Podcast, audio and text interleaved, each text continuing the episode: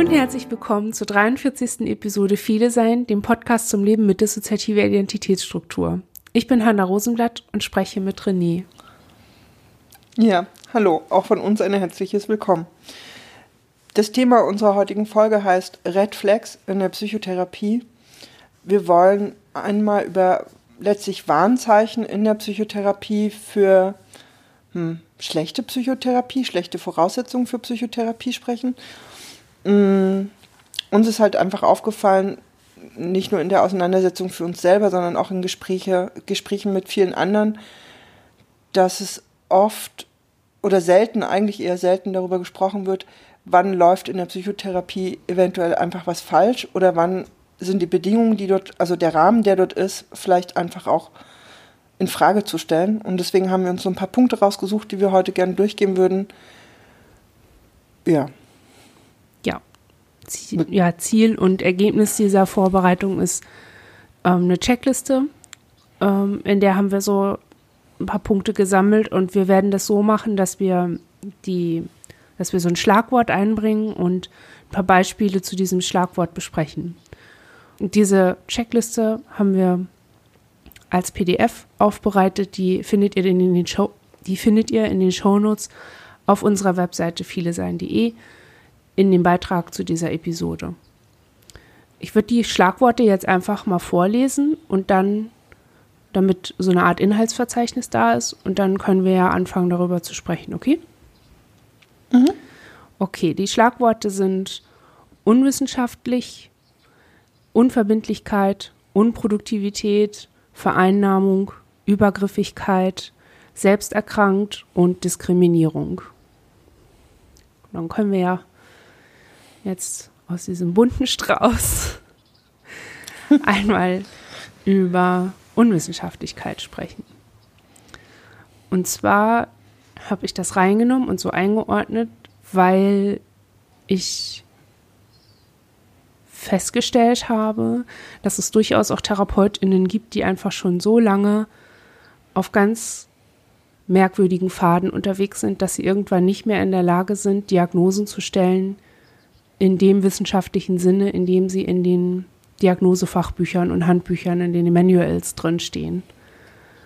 Ähm, also, dass sie entsprechend auch nicht mehr in der Lage sind, den PatientInnen zu erklären, ähm, was es eigentlich mit ihrer Diagnose auf sich hat, vom, aus so einem wissenschaftlich objektiven Standpunkt heraus. Das ist so ein bisschen, ist so eine fachliche Problematik, die sich einfach einschleichen kann, wenn man sich nicht häufig fortbildet und weiterbildet. Das ist so ein erstes, so ein erstes Zeichen. Jetzt gehen ja viele gar nicht unbedingt mit einer klaren Diagnose in die Therapie. Mhm.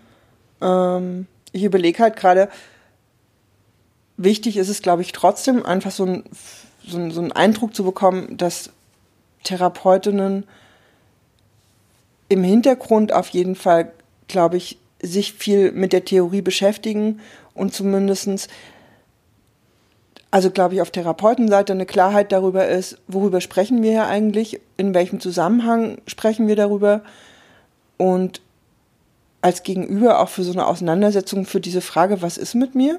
Mhm. Also ich glaube, es ist die erste Frage, die viele zumindest mitnehmen in die Psychotherapie. Mhm. Ja.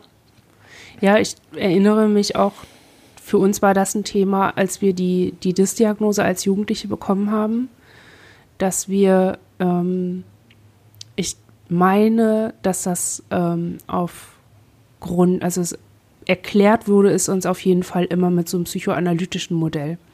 Und da ist die Sprache einfach ganz, eine ganz andere und wenig konkret, wenig eingeordnet. Und wir hatten immer wieder Schwierigkeiten dadurch, dass das die ersten Worte waren, die uns für diese Diagnose gegeben wurden. Also das war die erste Antwort auf diese Frage, was ist mit mir los? Dass wir später dann große Schwierigkeiten hatten, selbstständig Informationen zusammenzusuchen. Und ich glaube, ja, es ist einfach hilfreich, wenn man in dieser in dieser Antwort auf die Erklärung nicht ganz so abhängig ist von den TherapeutInnen, wie man das eben wird, wenn die Person das gar nicht, gar nicht wissenschaftlich ähm, erklären kann, weil wissenschaftlich meint in dem Fall ja nicht, ähm, ja, das ist richtig und das ist wahr, weil das ist wissenschaftlich und objektiv, sondern das ist eine Sprache, die einen großen Konsens hat von vielen Leuten. Von vielen Leuten, die auch gar nichts miteinander zu tun haben und wo es auch gar nicht darum geht, dass es richtig oder das ist falsch, sondern ähm, dieses Set von Merkmalen nennen wir so und so. Punkt. Und wenn man eben so ein Schlagwort hat, dann kann man sich einfach auch selbst fortbilden über seine eigene Erkrankung.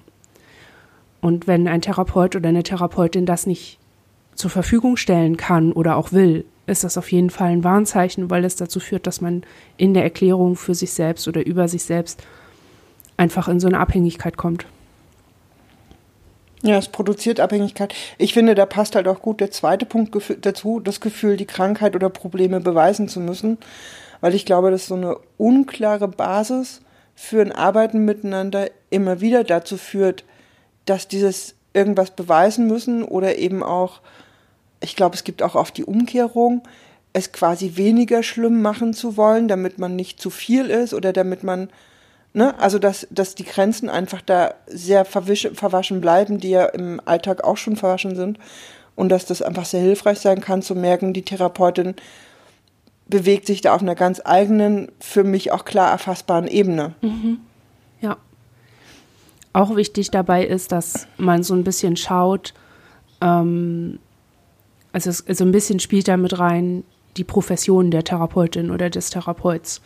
Ist das ein psychologischer Psychotherapeut, der studiert hat und der so eine Therapeutenausbildung gemacht hat? Oder ist es jemand, der Gartenbau studiert hat und sich 30 Jahre später überlegt hat, ich mache einen Heilpraktiker in Psychotherapie und lerne dann auch, wie man diagnostiziert? Aber ich habe dann noch, keine Ahnung, eine Schamanismusausbildung dazu gemacht oder so und bewege mich dann schnell in so ich will es nicht abwerten, weil ich weiß, dass auch da Fortschritte gemacht werden können, dass man da hilfreich arbeiten kann.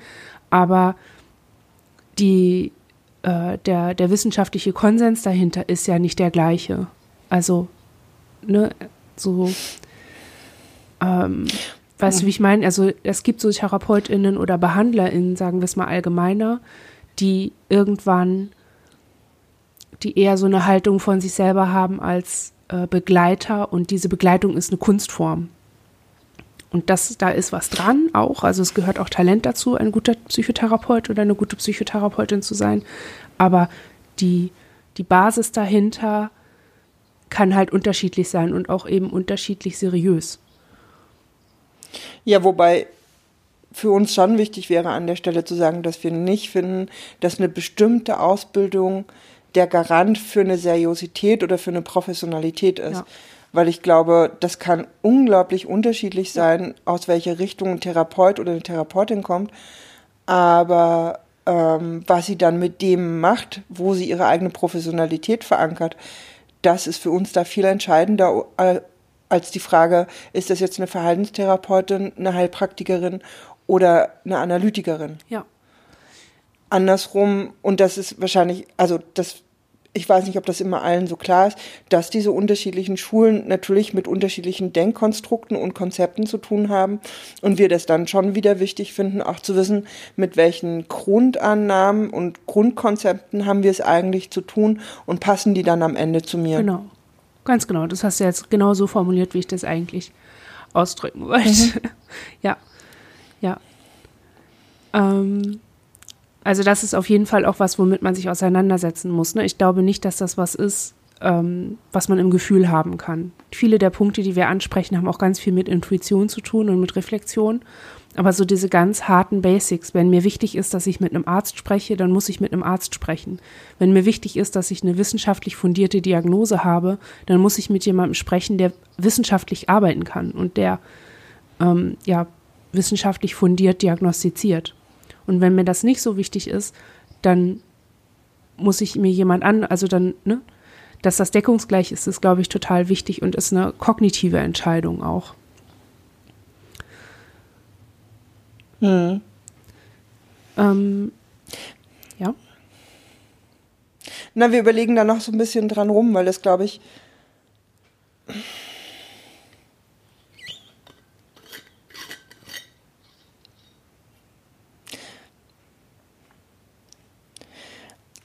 weil ich glaube, dass viele oder dass es oftmals so ist, dass viele sich von einem bestimmten Label, was irgendwo draufsteht, automatisch erwarten, dass dann auch zum Beispiel Wissenschaftlichkeit drin ist oder fundiertes Wissen drin ist. Hm. Und ähm, Das können sie fordern, wenn das da steht. ne? Ja, und das ist halt das, was wir so ein Stück weit in Frage stellen, dass das Label an sich eben eigentlich nicht unbedingt die Aussage darüber ist, wie wissenschaftlich und wir finden wissenschaftlich da auch wirklich nochmal als Wissen, vorhandenes Wissen zu definieren und nicht als durch weißen Kittel und Diplom besiegeltes Wissen. Ähm, ne? Also, dass das, das ist halt eben nicht unbedingt so, nur weil da steht, ich bin, was weiß ich, Therapeutin mit folgendem Ausbildungsweg, heißt das eben noch nicht immer, nicht immer unbedingt, dass das dann auch das Wissen ist, was in dem Moment für uns gut ist, dass die andere Person es hat. Ja. Also ich habe es reingenommen, weil ich finde, dass mm, wir auf jeden Fall sagen müssen oder ermutigen müssen, dass Menschen das dann auch fordern. Wenn Dr. Med vor dem Titel deines Behandlers oder deiner Behandlerin steht, dann kannst du Dr. Med erwarten. Im Sinne von, hat so und so viele Jahre Medizin studiert, vernünftig abgeschlossen, gelehrt bekommen und so weiter und so fort. Während du, wenn du zu HeilpraktikerInnen gehst, äh, das eben nicht fordern kannst. Da kannst du fordern, dass sie sich ähm, im Rahmen ihrer Ausbildung vernünftig fort- und weiterbilden und in dem, wie du das sagst, mit dem Wissen, das sie haben, eben entsprechend einbringen und dir keinen Scheiß erzählen. Das kannst du halt fordern. Also ich glaube, vielen ist das nicht so klar. Also die machen das, also die sagen dann halt eher, ah, das ist ein schlechter Arzt, wenn der oder die Behandlerin da irgendwie kein, äh, keine gute Arbeit leisten, anstatt zu sagen, hey, du arbeitest unwissenschaftlich. Oder du arbeitest nicht entsprechend dem, was deine Profession ist. Das ist ja problematisch. Ja, vielleicht gehen wir einfach mal zum nächsten Punkt über, weil ich glaube, dass wenn wir über die nächsten Punkte sprechen, das auch noch mal klarer wird. Mm, Der nächste Punkt wäre Unverbindlichkeit. Die der Therapeutin erinnert sich an nichts von der letzten Stunde, hört nicht richtig zu. Soll ich die anderen auch noch vorlesen, die unter Ja, dem kannst du gerne machen. keine Grenzen der Erreichbarkeit, keine verbindlicher Notfallplan bei Suizidalität oder außergewöhnlichen Notfällen. Absprachen werden nicht konsequent eingehalten oder gar nicht erst getroffen. Würden wir da noch ergänzen. Ja, das hatten wir häufiger. Also wir haben immer gedacht, das wäre grenzüberschreitend, wenn wir, ähm, wenn wir sowas fordern. Also, dass uns das nicht zustehen würde. Aber gleichzeitig haben wir dann auch immer gemerkt, ja gut, wenn, das war damals eine Therapeutin, wenn wir eigentlich gar nicht auf sie zählen können, wenn es uns nicht gut geht und wenn es uns, wenn akut irgendwas Schwieriges war, das war in unserem Fall ähm, Übergriffe durch TäterInnen, wenn wir wussten irgendwie nie, dürfen wir sie dann anrufen oder, oder nicht, oder ist das in unserem, ist das von unserer Beziehung gedeckt oder von unserem Arbeitsauftrag oder ne, das war halt überhaupt nicht klar und dadurch war das immer so ein bisschen, okay, spielt sie jetzt eigentlich überhaupt eine Rolle? Also hat das, hat das, was wir jetzt gerade erleben, überhaupt mit dem zu tun, worüber wir mit ihr reden?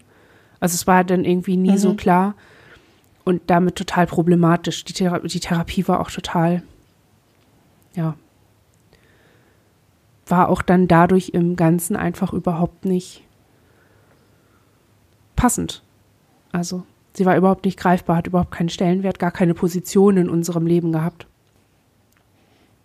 Ja, ich finde halt gerade Verbindlichkeit oder eben auch Unverbindlichkeit sind für uns so ein, so ein wichtiger Punkt da drin, weil sie, ne, sie sind halt auch rahmengebend. Also, ne, da kommt ja alles drin vor, so eine Art Arbeitsauftrag, wobei man wahrscheinlich am Anfang vielleicht oftmals noch gar nicht die, die Idee hat, dass man selber auch gerade einen Arbeitsauftrag jemandem gibt oder bestenfalls mit jemandem vereinbart.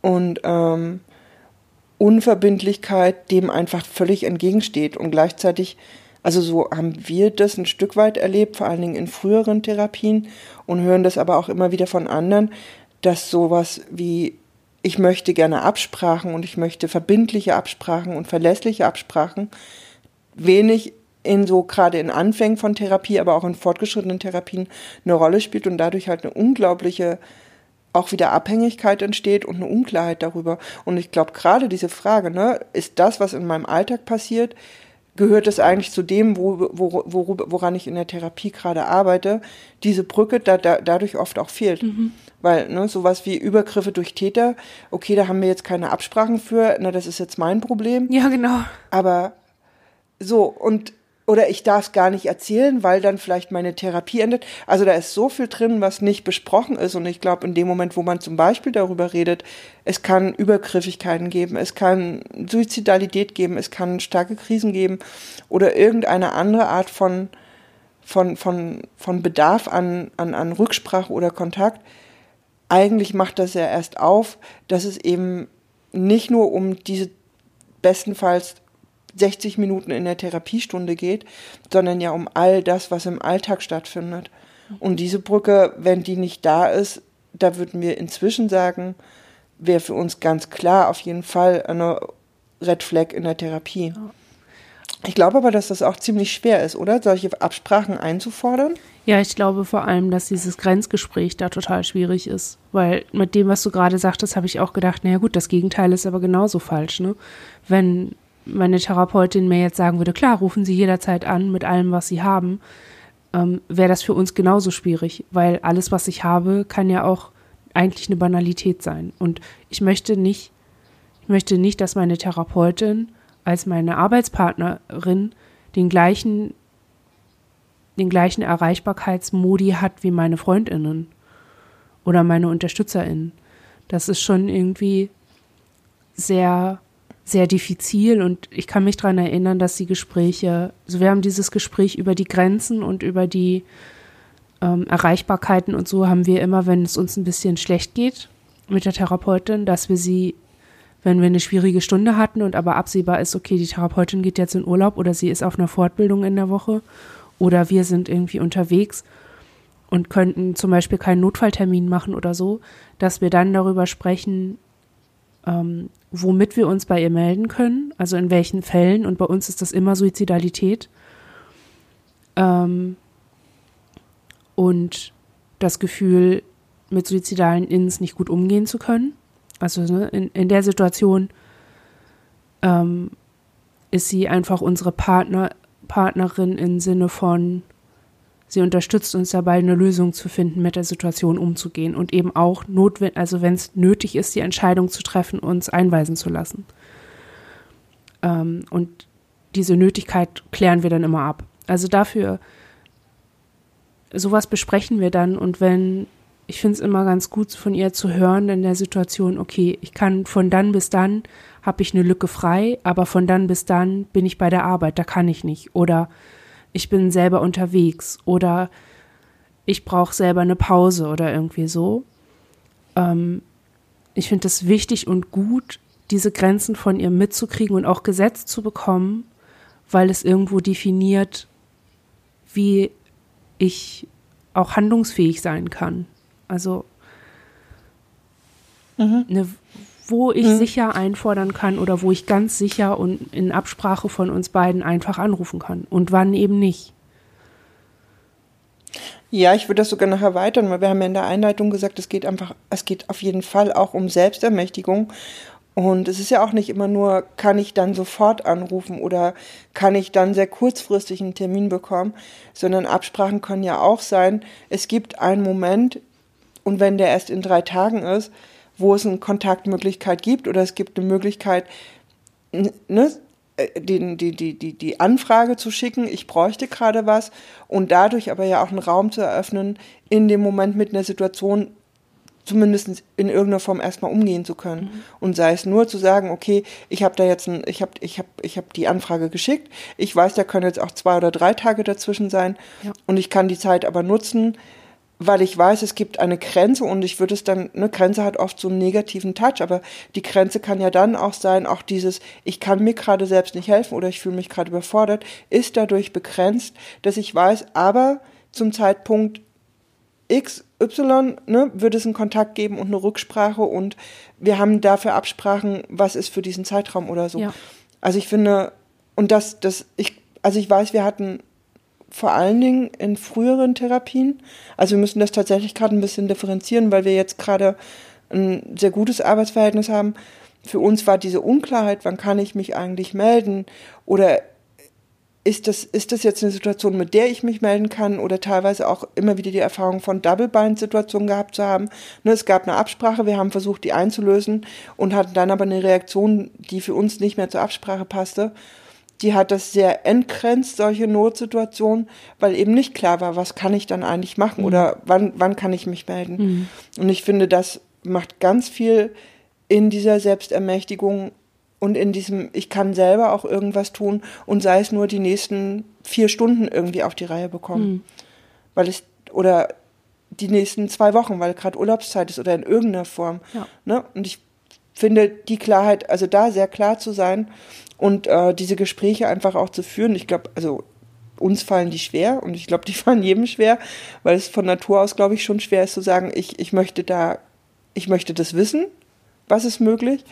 Ähm, ich glaube aber, dass auch, also daran halt auch zu sehen, ist eine Therapeutin und da kommt es dann für uns auch wieder, dass dieses, dieses Wissenschaftliche oder dieses Professionelle, dass eine Therapeutin selber ja auch darum weiß. Ja. Ne, dass aus, auch aus Therapeutin-Sicht ein Wissen da ist, dass diese, diese Grenzen, dass diese Absprachen und die Verbindlichkeit da drin wichtig sind, eben weil das dazu führt, dass das Arbeiten miteinander ähm, eine gute Basis hat. Ja. Ja, und auch das. Und der,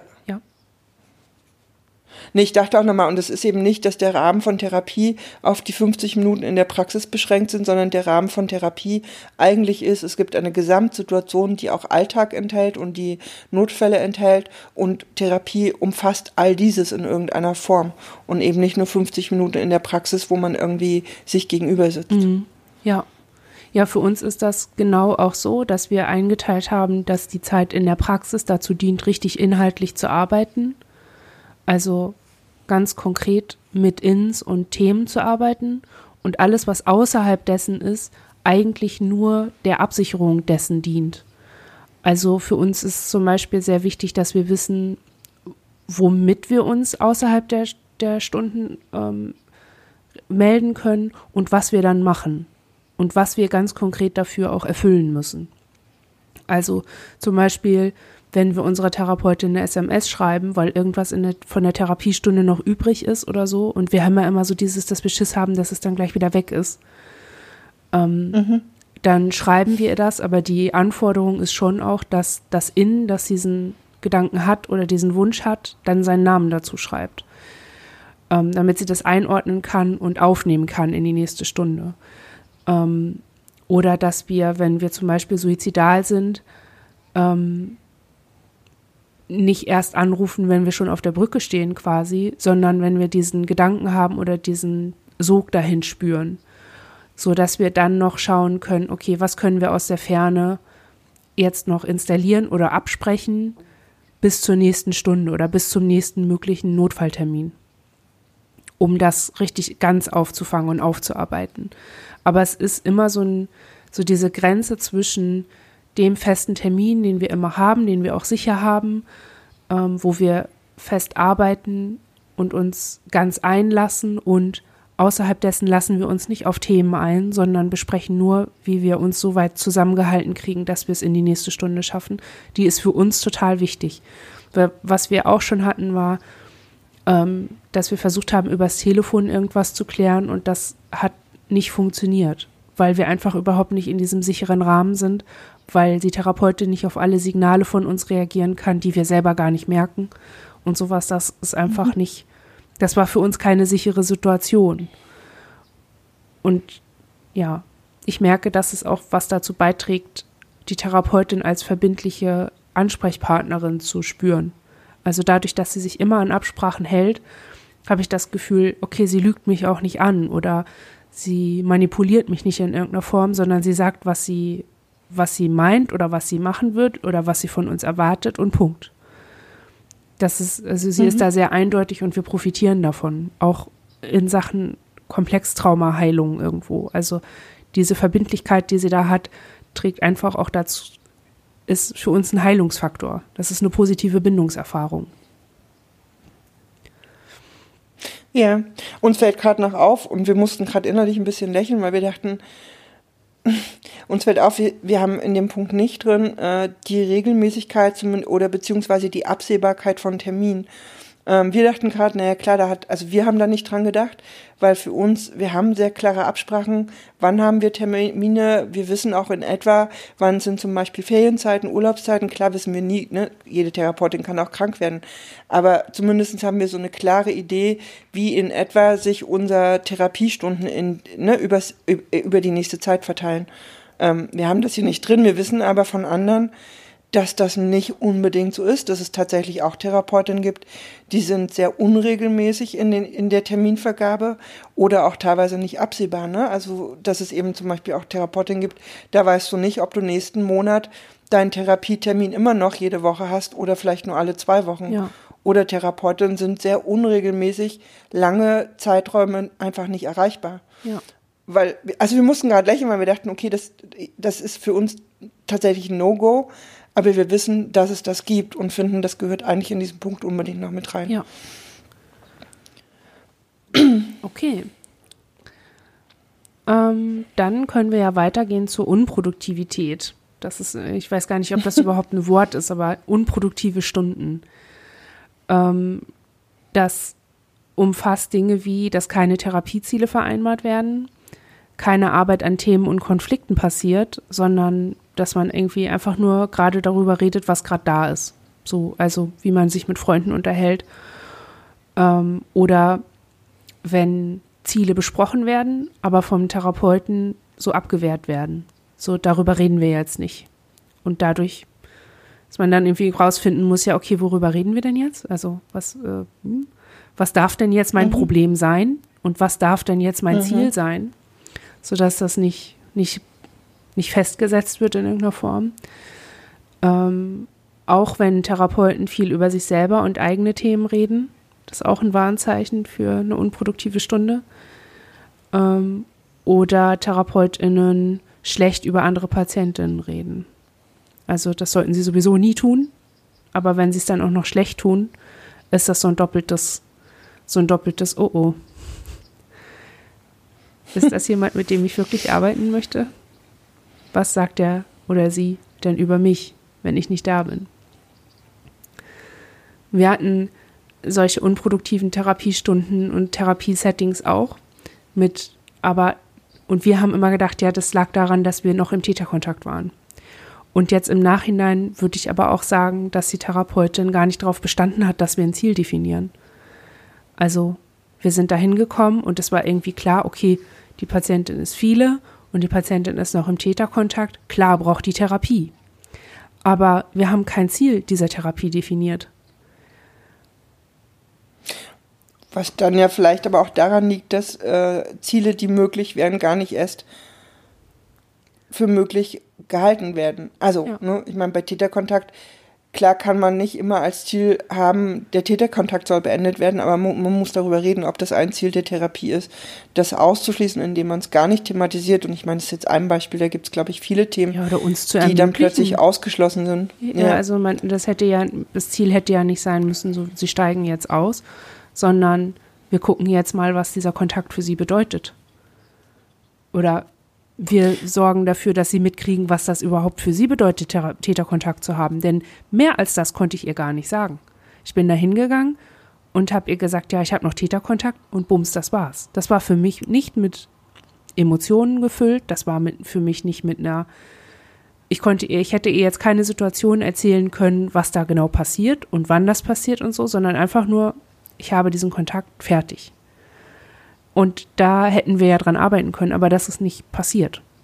Das war einfach nicht, war einfach kein Thema. Und ich glaube, das war so ein bisschen verknüpft mit dem Gedanken von, okay, hier müssen wir erstmal Stabilität reinbringen.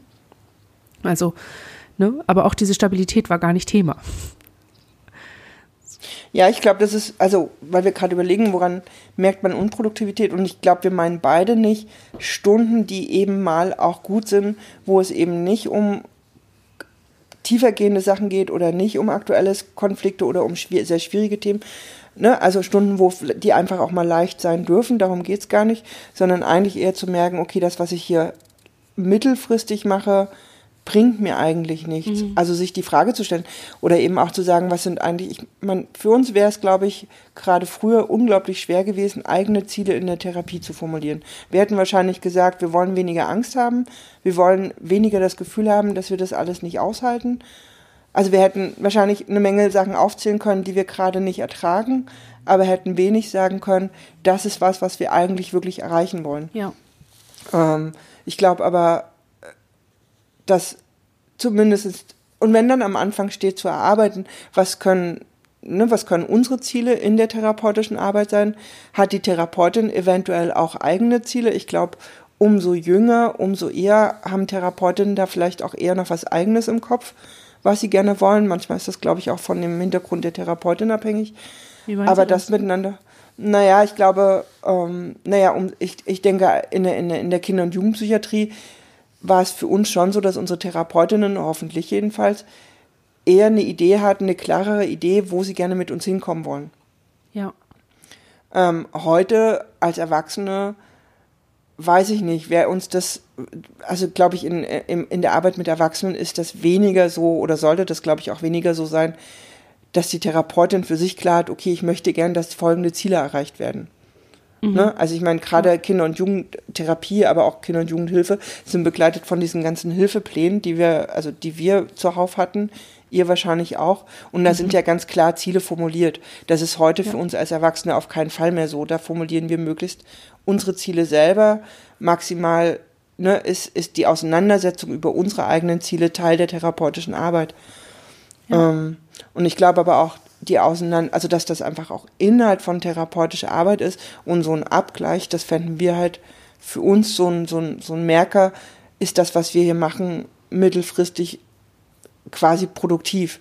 Ne, wenn ich ja. merke, es ist nicht mal besprechbar, ob unsere Ziele und die Ziele der Therapeutin gleich sind oder ob die Therapeutin unsere Ziele für sich, also ich meine, letztlich besten, ich meine, eigentlich sollte es so sein, wir haben Ziele und die Therapeutin arbeitet mit uns daran, unsere Ziele zu erreichen. Ich mhm. weiß aber auch, und wir sind da immer wieder erschrocken, dass wir den Eindruck haben, dass teilweise in Therapien das überhaupt nicht thematisiert wird, in welche mhm. Richtung arbeiten wir hier eigentlich. Ähm, dass wir mitbekommen, dass Leute einfach unglaublich verzweifelt sind, dass sie sich ohnmächtig fühlen, dass sie einen Hilfebedarf haben und das aber ja eh schon wenig formuliert wird, weil dann immer die Angst ist dieses zu viel Seins. Und dann einfach nur das genommen wird, was von der anderen, also von der Behandlerin-Seite angeboten wird. Und das wenn die Behandlerin an der Stelle den Raum nicht aufmacht, zu sagen, hey, wollen wir mal schauen, wo soll es eigentlich hingehen, Menschen, die sehr ohnmächtig gerade sind und sehr hilfebedürftig sind, das glaube ich noch viel weniger können und einfach wirklich nur das nehmen, was da ist. Und das finden mhm. wir halt eine denkbar schlechte Voraussetzung für eine unabhängiges, unabhängig machendes Arbeiten und für ein, für ein wirklich miteinander arbeiten. Ne? Uns fällt auch auf, dass jeder dieser Punkte unglaublich viel mit, mit Abhängigkeit in Therapieverhältnissen ja. zu tun hat. Ja, ja, ja. Und äh, gerade diese Sachen, die wir hier alle aufgezählt haben, diese ganzen Abhängigkeiten auch äh, produzieren. Ja.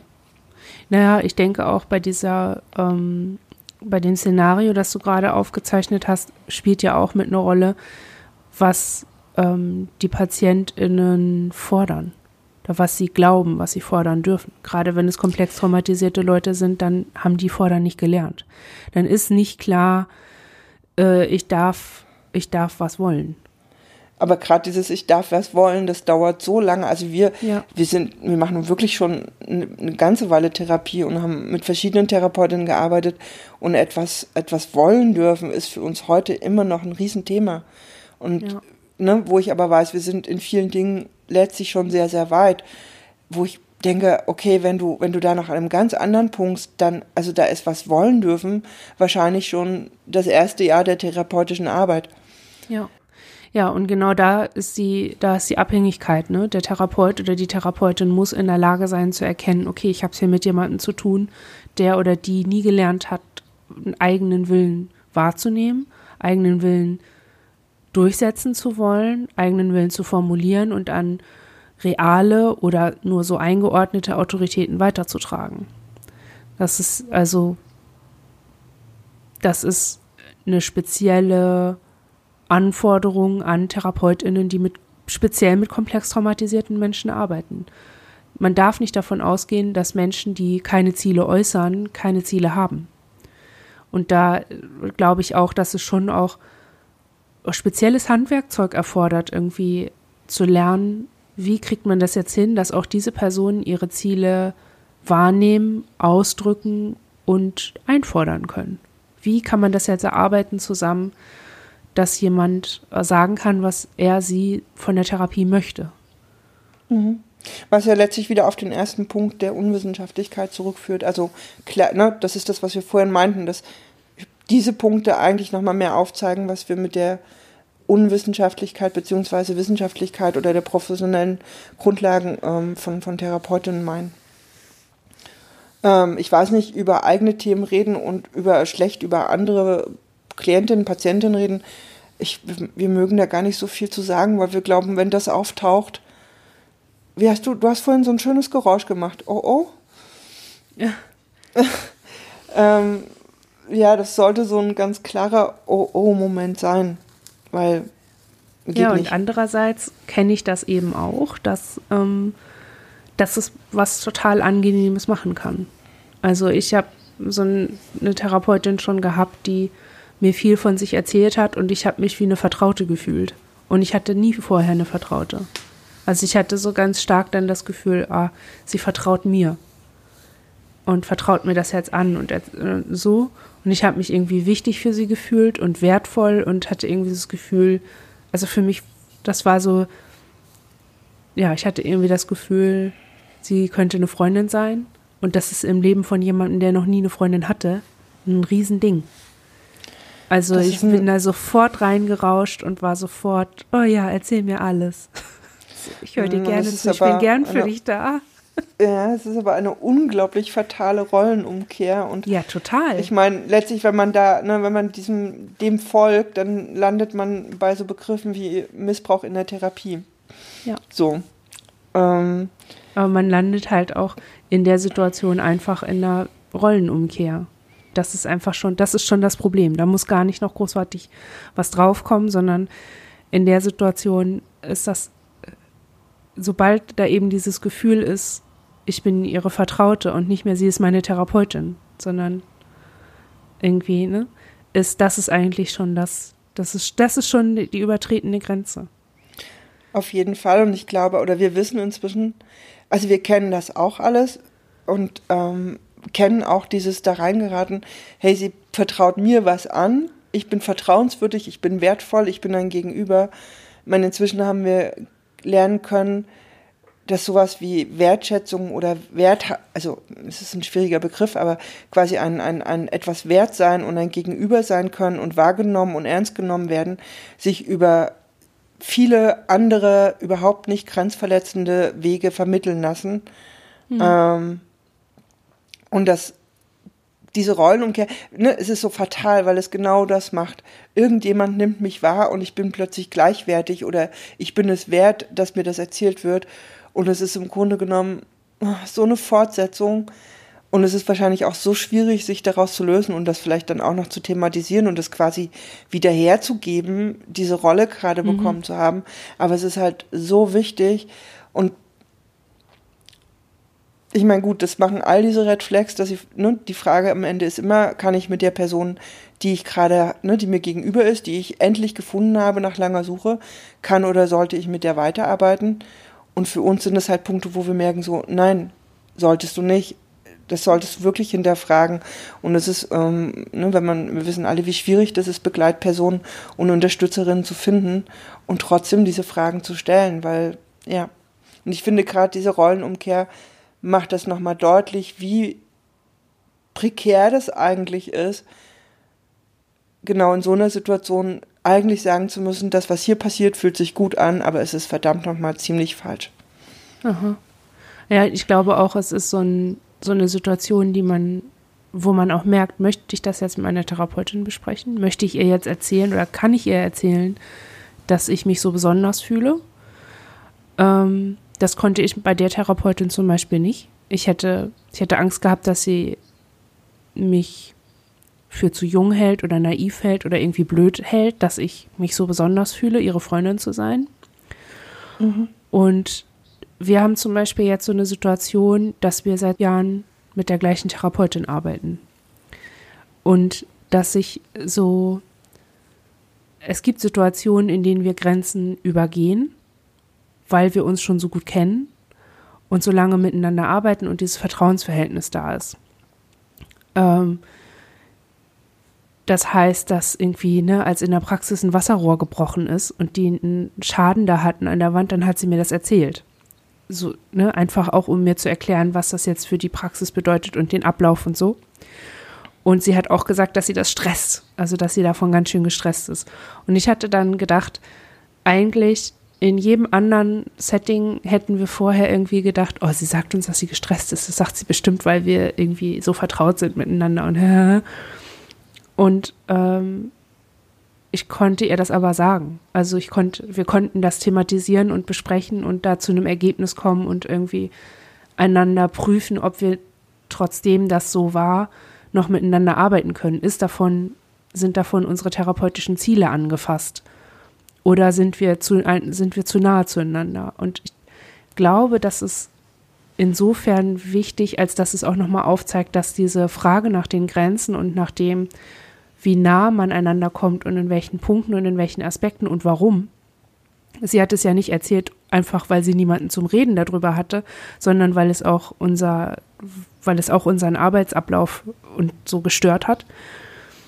Ähm, ich glaube, dass das äh, immer wieder vorkommen wird und auch immer wieder vorgekommen ist und auch immer wieder geklärt werden muss. Also ich glaube nicht, dass man so ein Grenzthema oder so ein, so ein Gespräch über Grenzen nur einmal hat.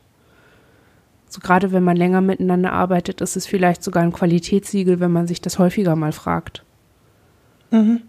Wir machen das irgendwie alle, alle sechs Monate, dass wir das prüfen, eben weil wir so lange schon miteinander arbeiten. Hm, und ich finde aber, genau, dass ihr das macht, ist ja, hat ja eine Grundlage und die Grundlage ist halt dafür da, das überhaupt tun zu können, weißt du? Genau. Ja. Und wenn die fehlt, dann, weil wir dachten gerade nochmal, es geht ja auch gar nicht immer nur darum, was ist, was passiert eigentlich. Ne, ich glaube, dass, dass äh, die, die Bandbreite von dem, wie ist eine therapeutische Arbeit gestaltet, welche Inhalte hat die, an welchen Orten findet die statt. Ich glaube, da, da kann es wirklich unglaublich viel geben. Die Spielräume sind relativ groß, zumindest für uns. Und es funktioniert aber eben nur, wenn bestimmte Grundlagen und bestimmte Grenzen äh, überprüfbar sind. Und überprüfbar sind sie halt nur, wenn sie auch besprochen sind. Und mhm. vor allen Dingen eben auch verbindlich sind. Weil ja. ich glaube, du kannst gut auch mit der Therapeutin was weiß ich, am, am, am, am Fluss spazieren gehen oder dich auch irgendwo, was weiß ich, wo treffen. Das geht alles und die kann auch gerne irgendwo hin begleiten. Und das geht aber nur, wenn die, wenn die Grundlage dafür geklärt ist. Und wenn mhm. das halt nicht irgendwas außer Kraft setzt. Oder mir kann auch mal eine Therapeutin, ich meine, wir sind ja alle, ich bekomme ja mit, das ist mir ja ein Gegenüber, das ist ein Mensch, dass man sich über die Arbeit gerade auch wenn wir uns im Bereich, ne, wir bewegen uns in Themenbereichen, die führen, die, die hat man, die sind ja eh sehr tiefgehend. Das kann sehr intensive und auch sehr emotionale, nahe Situationen auslösen. Und das geht alles, solange aber klar ist, wo die Grenzen verlaufen und wo auch klar ist, das, was hier miteinander stattfindet, ist überprüfbar. Mhm. Weißt du, weil ich gerade dachte, okay. Ja, man kann hinterfragen, ne? Genau, man kann hinterfragen, weil wir gerade dachten, okay, wir haben schon auch so ein, zwei Situationen im Kopf oder wissen auch von anderen und wir wollen gar nicht, dass jetzt die Frage aufkommt, oh, darf ich nie meine Therapeutin als Mensch wahrnehmen oder darf ich nie mitnehmen, die ist gerade gestresst oder die ist gerade irgendwie angeschlagen oder die hat gerade noch ein anderes Thema. Darum geht es ja gar nicht, sondern es geht wirklich darum, was ist mit dem, was ich wahrnehme, was wir voneinander wahrnehmen und können wir da immer wieder auch drauf gucken und können wir das überprüfen, ob sich das in dem Rahmen bewegt, den wir miteinander abgesprochen haben.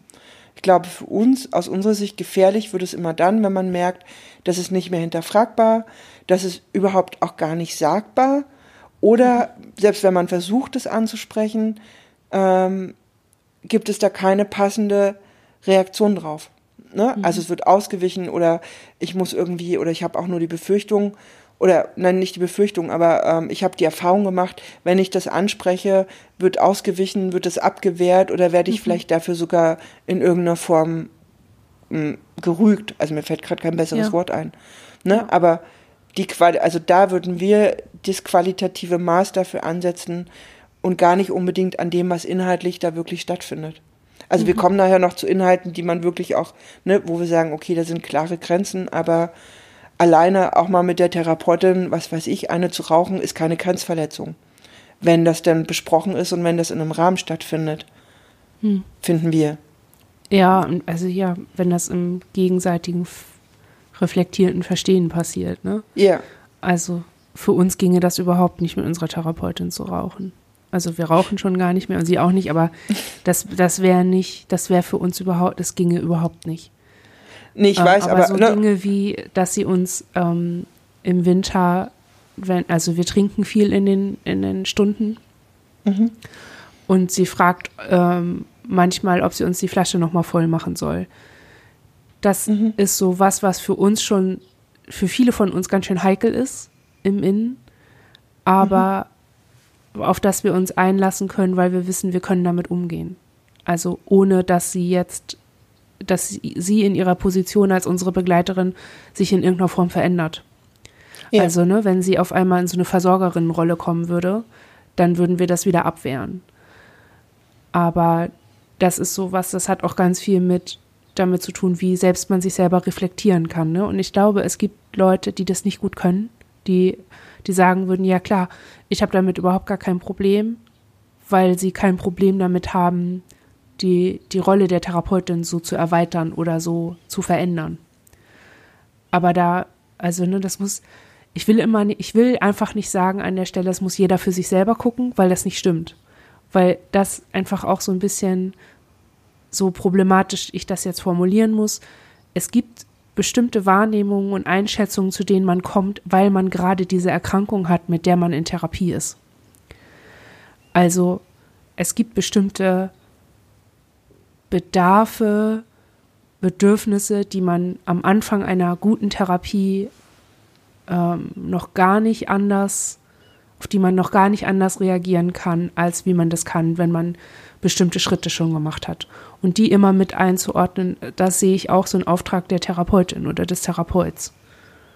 Also wie jetzt zum Beispiel mit dem Getränk. Ich weiß, wenn das eine Therapeutin vorher gemacht hätte, hätten wir das zugelassen und hätten sie als Versorgerin irgendwo mit eingespeichert und hätten kein Problem damit gehabt, weil ja die Innenkinder, die können, die brauchen das ja. Die brauchen ja auch jemand, der sie mal versorgt, anstatt zu glauben, wir sind diejenigen, die diese Rolle einnehmen müssen. Weißt du, wie ich meine? Mm, ja, wir überlegen gerade noch ein bisschen. Mm. Ich glaube, dass, also nur, uns fällt gerade so die, die obligatorische Tasse Tee ein. Ähm, wir wissen für uns, dass wir inzwischen nicht, das verändert sich gerade, aber dass wir sehr, sehr lange alles kategorisch abgelehnt haben, schon aus Angst vor einer Grenzverletzung. Ne, aus ja. Angst, dass das für uns gerade nicht einschätzbar ist, ob wir das dürfen oder nicht, sagen wir halt vorsichtshalber mal Nein. Und dann, dann gibt es noch eine ganze Liste anderer Gründe, warum wir zu sowas Nein sagen. Aber wir wissen, dass das einen großen Teil ausmacht, schon deswegen Nein zu sagen. Ähm, andererseits eine Tasse Tee anzunehmen, weil es kalt ist, weil man Durst hat, weil das irgendwie muss nicht unbedingt so eine Versorgerrolle aufmachen. Ne? Ich glaube, auch da wieder geht es darum, die Motivation der Therapeutin, das zu tun, die Besprechbarkeit dessen und ja. ob, es eine, ob es einen guten Rahmen dafür gibt, in dem das halt lediglich, ne, in dem das eine Geste ist. Die kann sogar auch vielleicht irgendeinen Inhalt haben, aber ne, wir kommen da immer wieder drauf, dass wir denken, ja, das, all diese Sachen basieren auf so einer guten Grundlage von, von, von geklärten Dingen. So. Ja weil wir zum Beispiel jetzt merken, dieses nicht mehr immer kategorisch Nein zu sagen aus Angst vor Grenzverletzung eröffnet uns ja überhaupt erst einen Raum, äh, Erfahrungen in Frage zu stellen oder, oder veränder irgendwas zu verändern für uns. Ja. Ne, solange wir einfach Nein sagen müssen, weil wir eine Angst davor haben, dass wir schon alleine durch den Gedanken, wir würden gern eine Grenzverletzung begehen, ist, ist unser Spielraum überhaupt für uns zu arbeiten in der Therapie ziemlich klein. Ja. So. ja, und so kommt man ja auch gar nicht dann dahin zu besprechen, wo die Grenze ist. Also ich weiß, wir haben mit unserer Therapeutin am Anfang ganz viel über Mami-Dinger geredet. Das, weil wir da, das ist uns ein paar Mal passiert, dass wir irgendwie Therapeutin irgendwie, dass so ganz Innenkinder so voll so ein Mami-Ding geschoben haben über die Therapeutin. Dass sie, ne, die neue Mutter ist oder so. Und ähm, wir hatten da zum Glück immer Therapeutinnen, die sich da abgrenzen konnten und die diese Rolle von sich gewiesen haben. Aber wir waren davon natürlich trotzdem immer total verletzt und die Innenkinder total verletzt und fanden das total schwierig und wir sind darüber immer wieder in Krisen gerutscht und haben entsprechend auch ähm, das in der Therapie gehabt und haben eben immer ganz viel die Innenkinder weggedrückt, weil wir Schiss hatten, dass sie bei unserer jetzigen Therapeutin auch so ein Mami-Ding wieder anfangen. Und ähm, über das Gespräch dieser Vermeidungshaltung, was Innenkinder angeht und diese Erfahrung mit anderen Therapeutinnen und eben dieses Mami-Ding, so diese Angst, dass sie in so eine Rolle rutschen könnte, damit haben wir ihr ja auch was vermittelt und haben ja quasi eingefordert, dass wir dass wir da eine Grenze brauchen und dass wir da irgendwie eine Klarheit brauchen. Also ich glaube, anders wären wir auch gar nicht dahin gekommen, außer über das Ansprechen, dass wir da was vermeiden und was wegschieben. Mhm. Und ich finde aber auch da zeigt sich halt wieder sehr, ne, wie, wie geht das Gegenüber mit solchen Themen um. Weil ja. ich glaube, dass solche Dynamiken eben auch ja nicht aus, aus euch heraus nur oder aus uns heraus entstehen, sondern auch aus dem Gegenüber, aus der Person der Therapeutin oder Unterstützerin heraus. Weil wenn ja. die auf dieses Mami-Ding selber anspringt, ist die ja. Dynamik vorprogrammiert. Ja, ja. Und das sage ich in dem Fall echt auch absichtlich so. Und aber ein Wissen meines Gegenübers darum, dass es ähm, Innenkinder oder Innenanteile gibt, die ganz viel Versorgung bräuchten und dass es vielleicht auch so, eine, so ein Vorleben oder so, ein, so eine Vorgabe braucht, wie versorgt man eigentlich oder darf man das überhaupt?